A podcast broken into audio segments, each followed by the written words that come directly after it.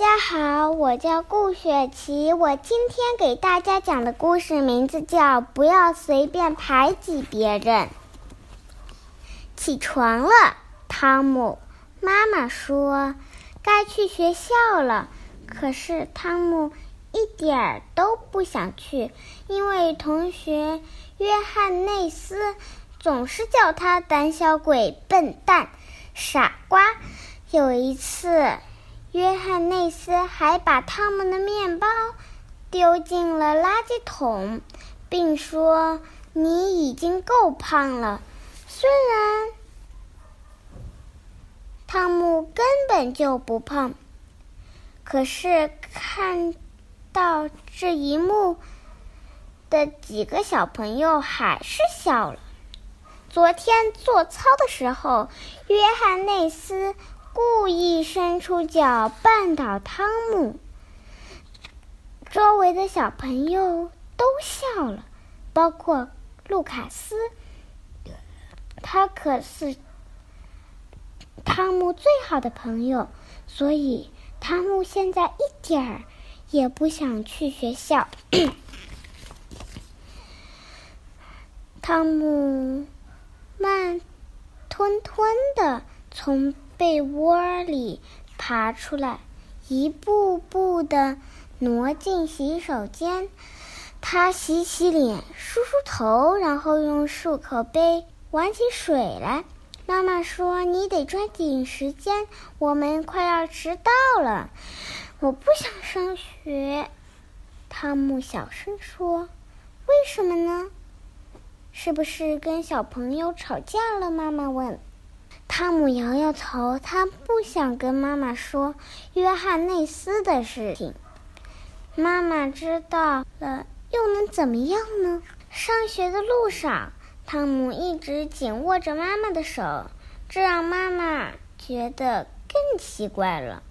汤姆以前从来不这样。走进教室，汤姆突然哭了起来：“我想回家。”汤姆。到底发生了什么事？妈妈担心的问。汤姆刚要开口，却看到约翰内斯走了进来，他吓得默默的摇了摇头。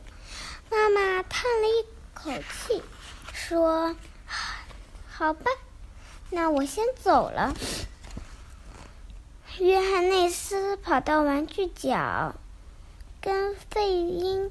和阿丽一起说笑起来，他们一定在笑话我。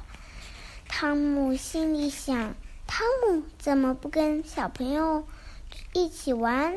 如果你遇到了麻烦，可以随时告诉我，知道吗？哼，妮娜老师说。妮娜老师总是这么亲切，汤姆。特别喜欢他。汤姆走进正在绘画桌前画画的保罗和卢卡斯，但是保罗对汤姆说：“我们俩不想和你一起玩。”汤姆非常伤心，感觉喉咙像是被什么东西堵住了一样。你不应该这么做。他听到卢卡斯对保罗说：“你难道要惹约翰内斯不高兴？”保罗小声说：“汤姆的心砰砰直跳，他感觉糟糕透了。现在连卢卡斯也不接纳我了，他可是我最好的朋友。”汤姆走进教。游戏室，可是尼洛和米娅一看到他，立刻躲开了。汤姆沮丧的爬上了攀登架。这时，约翰内斯走了进来，他大喊着：“给我闪开！”一下子把汤姆推倒了。汤姆重重的摔了下来。米娅和约翰内斯大笑起来。尼勒装作什么都没有看到。汤姆从凳子上爬起来，冲到了门口。他想离开这里，马上，但是门被锁上了。你怎么哭了？是因为约翰内斯吗？卢卡斯问。汤姆轻轻的点了点头。他悄悄告诉卢卡斯：“约翰内斯把我从攀登架上推了下来，摔得我好痛。不能再这样了，我们去告诉妮娜老师吧。”说完。卢卡斯站了起来。不，如果约翰内斯知道我们告状了，他肯定会非常生气的，情况会变得更糟的。不会的，说着，卢卡斯跑了出去。过了一会儿，妮娜老师来了。他对汤姆说：“当一个人遇到麻烦时，”如果自己无法解决，就应该向他人寻求帮助。卢卡斯对我说：“你需要帮助，你能说一下是怎么一回事吗？”汤姆说：“约翰内斯总是排挤我，其他人也不愿意跟我玩，还常嘲笑我。”或者假装没有看到我被欺负。卢卡斯的脸红了，因为他也嘲笑过汤姆。